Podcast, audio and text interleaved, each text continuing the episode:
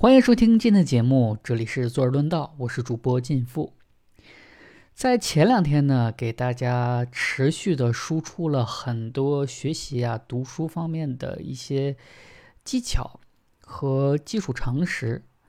呃，我在回看的时候呢，我也觉得给大家说的东西太多了，尤尤其是我这个更新频率也比较高，所以呢，可能让很多人不是很能吸收。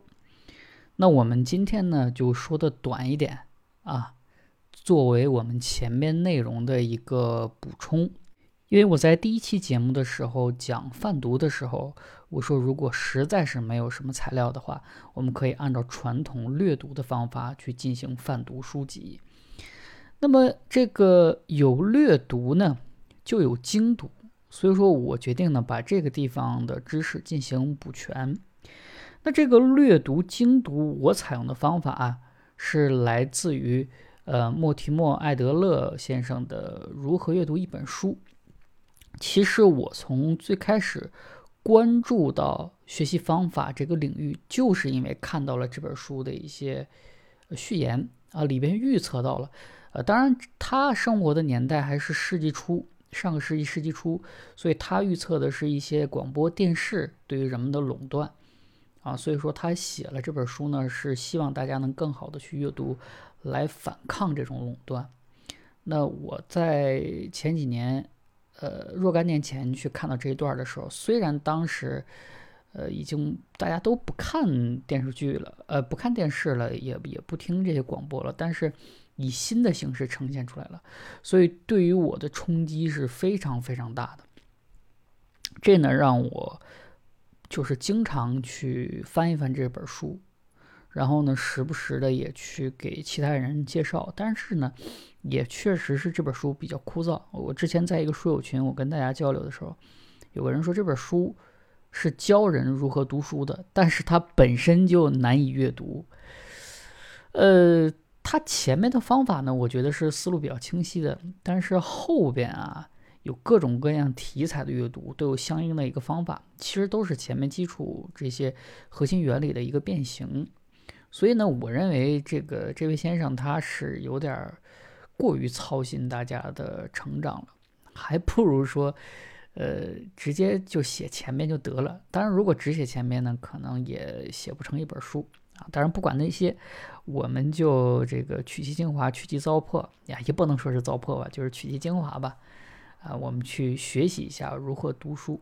当然，我在这里边提醒一下，呃，听到这儿肯定有很多人啊，去对我嗤之以鼻，说啊，你看今天都 AI 时代了，你还拿一百多年前的这个读书法的来糊弄我。大家记住啊，就是技术的革新，它是技术的进步，而不是底层原理的进步。其实。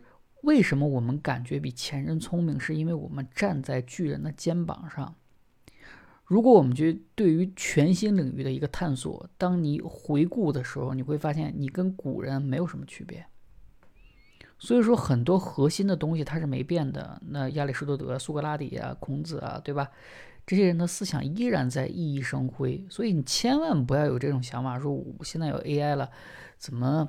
还用这些东西呢？AI 只是帮助我们把这个流程进行的更加的省力、科学，尽量减掉一些无关的精力消耗。但是它跟我们这个，它对于底层原理是基本影响不到的，这点一定要明晰啊。那好，我正式来讲一下这个《如何阅读》这本书里，它是怎么去讲阅读这个事儿的。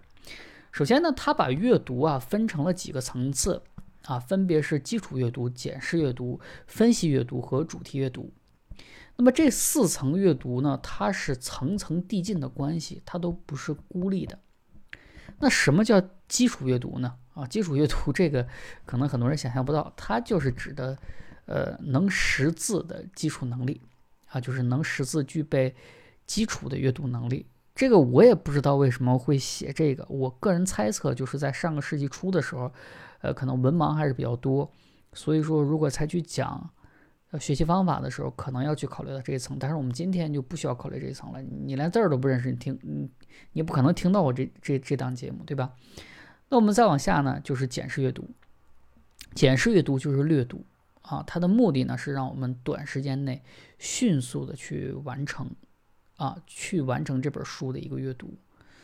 那以防有人没有看我第一期的节目，所以我这里面再重新啰嗦一遍啊。那简式阅读我们要如何操作呢？首先我们看啊，都需要看什么东西？首先呢，需要看它的主副书名和前言，其次看目录，然后索引。腰封简作者的简介、图书简介与书名相关的章节，然后还有看最后的两三页。那为什么要看书书名和前言呢？啊，主副书名和前言呢？因为我们首先要确定主题。你看一本书啊，无论是你功利性阅读还是非功利性阅读，你首先得知道这本书它的主题是啥。即使你非功利阅读，随手读。你也不能读一个你完全不感兴趣的主题，甚至是你完全不懂的主题，那你肯定会懵，对吧？那为什么要看目录呢？目录啊是一本书的框架。当我们看完这本书的目录之后，就能确定这本书跟自己的需求是否相关。即使你是非功利性的阅读、休闲的阅读，你也不能拿一本大学数学去看，对不对？所以这个是很关键的。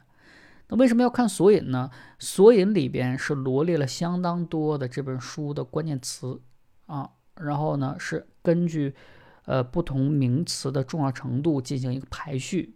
你把前面这些名词呢看一下，看哪些能懂，哪些不能懂，然后最重要的是什么，也能帮助你啊提前有一个印象，甚至说，呃，哎，我想查一下这个东西是什么，我再去看书，那更对于你看这本书是更有帮助的。啊，那为什么要看腰封呢？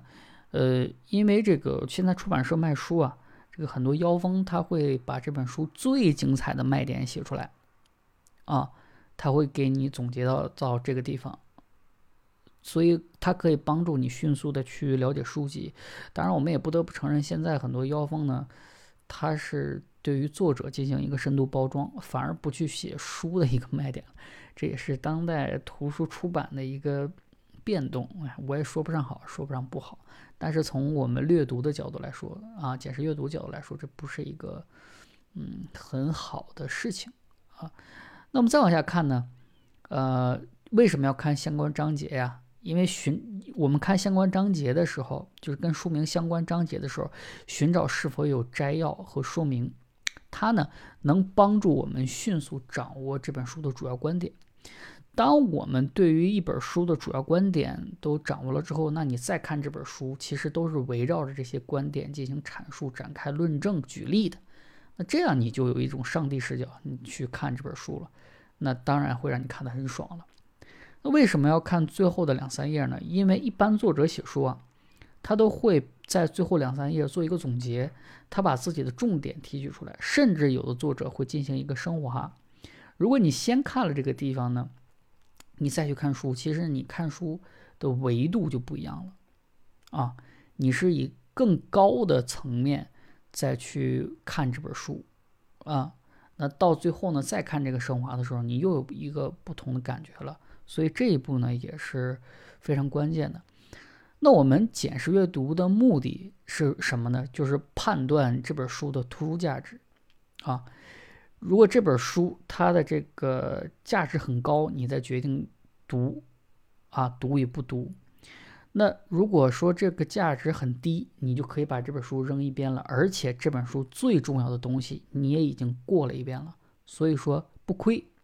就是说它价值高，你做了一个基础性的略读，那你在你接下来的精读的时候呢，就会有一个更好的理解。如果它价值低，那它最重要的东西你也掌握了，所以不亏。啊，这个就是简式阅读的一个目的。当然，我做了一个变形的一个呃作用，就是在我们泛读里啊，用百分之二十知识时间获取百分之八十的知识，所以就是呃，这是一个变形的使用。当然，这个就无关紧要了，因为一旦你把这种方法学到手了，如何应用那就是你的事儿了。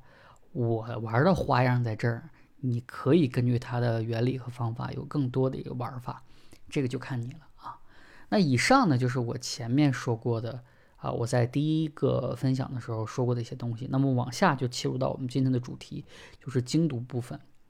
那简式阅读再往下呢，叫分析阅读。什么时候需要用到分析阅读呢？就是我们需要在这本书里获得更深层次的知识的时候，因为有些很深层次的东西，你是通过略读、快读你是读不出来的。所以说呢，我们这个时候就需要分析阅读。分析阅读呢，就是所谓的精读。那分析阅读如何去进行呢？它的步骤呢也非常的明晰。首先呢，啊。我们要把图书按照主题进行分类，因为不同的书它的读法是不一样的。比如说小说和历史书，它的读法是不一样的。你读小说的时候，只需要把金句摘抄下来，啊，把一些感悟写上去就行了。但你读历史书的时候，你可能要记它的时间、事件、你的思考，啊，跟其他的事件的类比，对吧？这个读法是不一样的。所以呢，要把这个书进行主题的一个确认。其次呢。啊，我们要用自己的话精准的概括这本书的大意，因为我们前面已经有略读了，啊，有这个解释阅读了，所以我们对于这本书的整体主题应该是有一个掌握。那么我们这个时候呢，需要用我们自己的话去概括这本书的大意，那它有利于我们检验自己是否真的读懂了。因为我们读书呢，是为了转化知识，不能模糊的认知。你在这个地方精准概括一下之后，等我读完了再回来看准不准确，它就是一个检验。然后呢，我们要进行写笔记和书评。我在上一期节目的时候反复的说，我们要记笔记，Q&A 笔记啊。然后我反复再去说这个东西，无笔记不学习。如果你对于读书效率有更高的一个需求呢？那你还需要跟作者进行一个碰撞，当然这还是记笔记里的范畴啊，因为没有一本书它是真理，所以有些作者的观点啊啊以及他的一些看法可能跟你不同，那你需要跟作者进行讨论和辩论啊，那在这个过程中你要把这些东西都记录下来，这也是一种记笔记的方法。啊，我那我那我这个上堂课说要记 Q&A 笔记，其实这个也是可以用 Q&A 笔记，呃列出来的。比如说，我觉得这个地方可以商讨，我觉得这个地方完全不同意，那我就要把我整个的思维列下来。这个东西都是你的真知灼见，因为我们都知道那句话叫“尽信书不如无”，对吧？我们不能一味的接受。所以说，如果你对于知识有更深层次的要求，那你也要把这些东西记下来。当然，像我。嗯，这个过程就很少。嗯，因为我精读书的时候，我基本上还是记录知识点为主。呃，跟作者有没有讨论辩论很少，因为我选书还是比较严格的。一般作者比我高出来层次还比较多。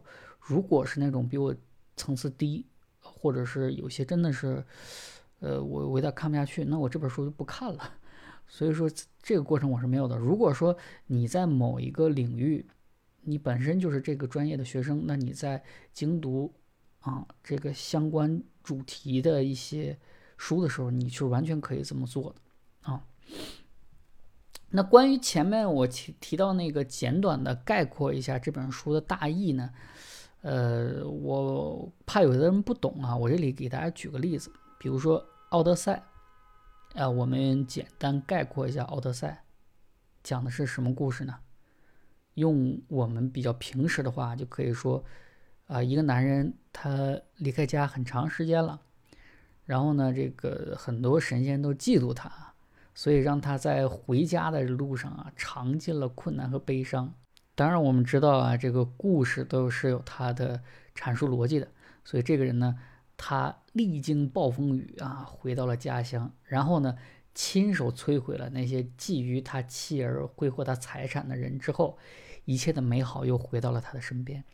所以你看，这个《奥德赛》作为一个史诗，它有这么复杂、这么精彩的一个故事，其实你就可以用一句话来，呃，这个、这个、这个、这个、这个概括。如果你想更加精准的概括，也行啊，就是男人复仇的一个过程啊，是吧？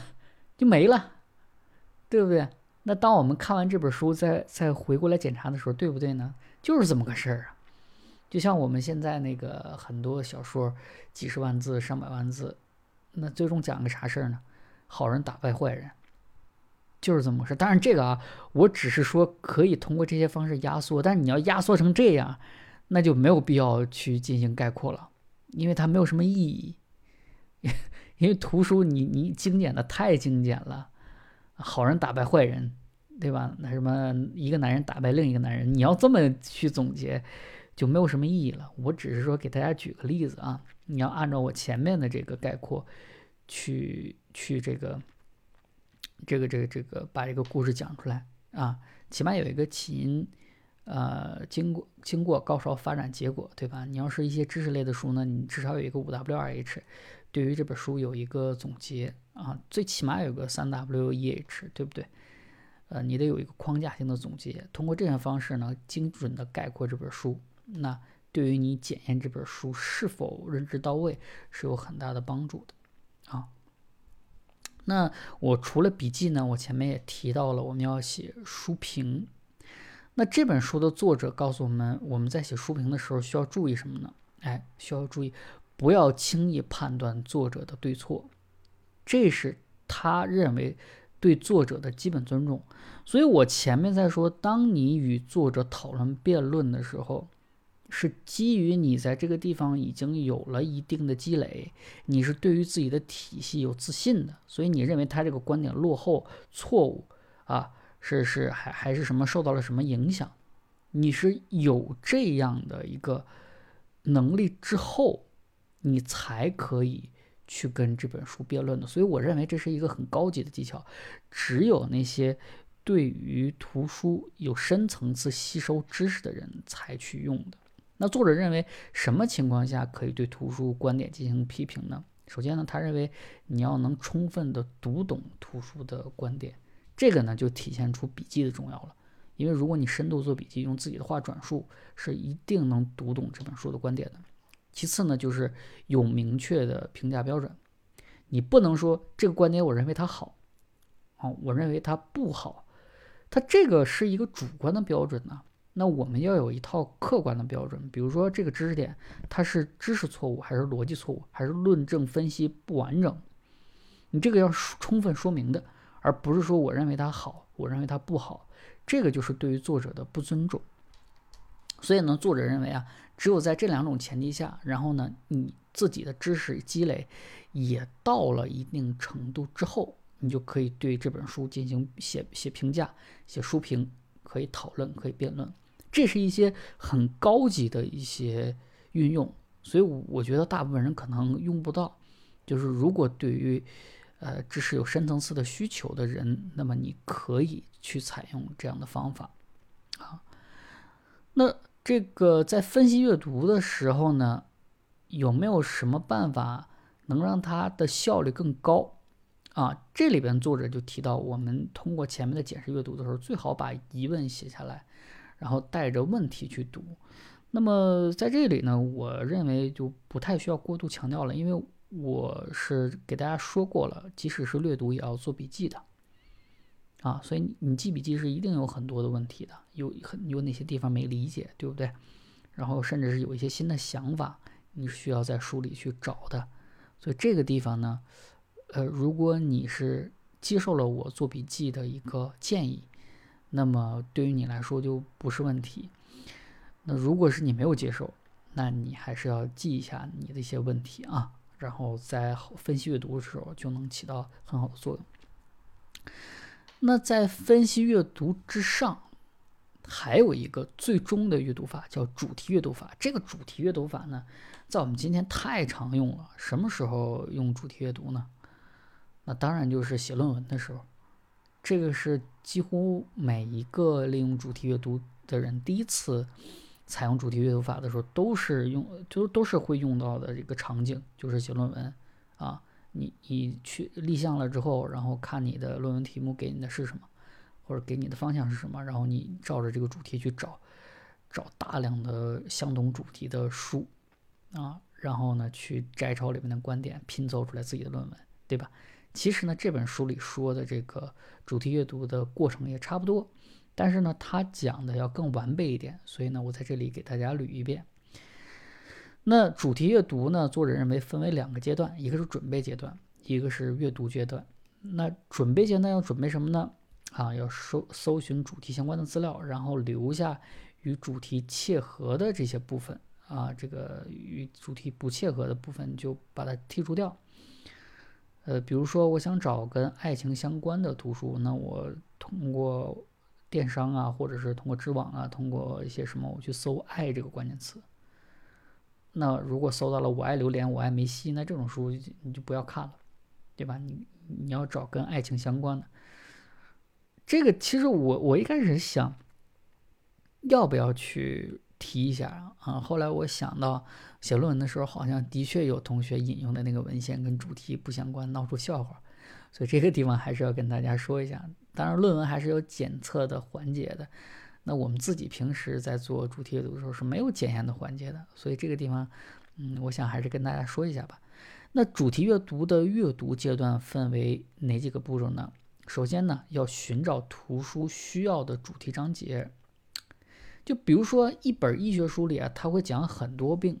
但是你可能只想找其中的一个病，那你就不要把这本书通读了，你只需要读你跟你需求相关的那一部分就行了。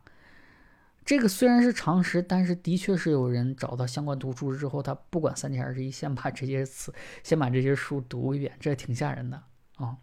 然后下一步呢，就是串联关键词。虽然这些这个书籍它的主题是相同的。但是呢，作者在表达某些东西的时候，他可能又会用不同的关键词，但是可能描述的东西是一样的。那你要及时把这些东西找出来，把书就能串起来。呃，比如说呢，在《稀缺里》这本书讲到了一个效应，叫管窥效应。呃，在另一本心理学里书呢，把它叫什么摩托车效应。他解释完之后，两本书想表达的东西是一模一样的啊，那你就要及时分析出来，它其实说的是一回事儿。只是用了不同的主题词，所以呢，你要把它整理成相同的关键词进行串联，这样呢，更好的帮我们把材料进行整合。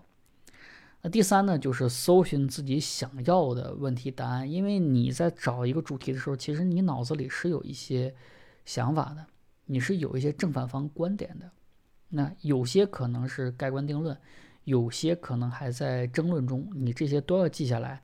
因为它都是你后期写作的一个重要素材，这样显得你严谨。最后呢，分析答案的谬误，产生自己的观点。我们把前面这些东西记下来之后呢，就要进行最后的分析了。我们把这个，呃，分析的这个材料，我们看看它是否是对的。啊，从你的角度，从你找的材料，啊，从你的思维，从你的知识结构来看，它的阐述是否是对的，是否是错误的。是否是不能确定的？那这个时候呢，你要产生自己的观点。那这样呢，主题阅读，然后加上产出，整个步骤就完成了啊。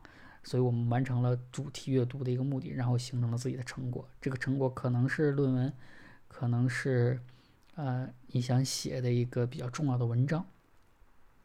这个呢，就是如何阅读一本书，它所提供的各个层级的一个阅读法。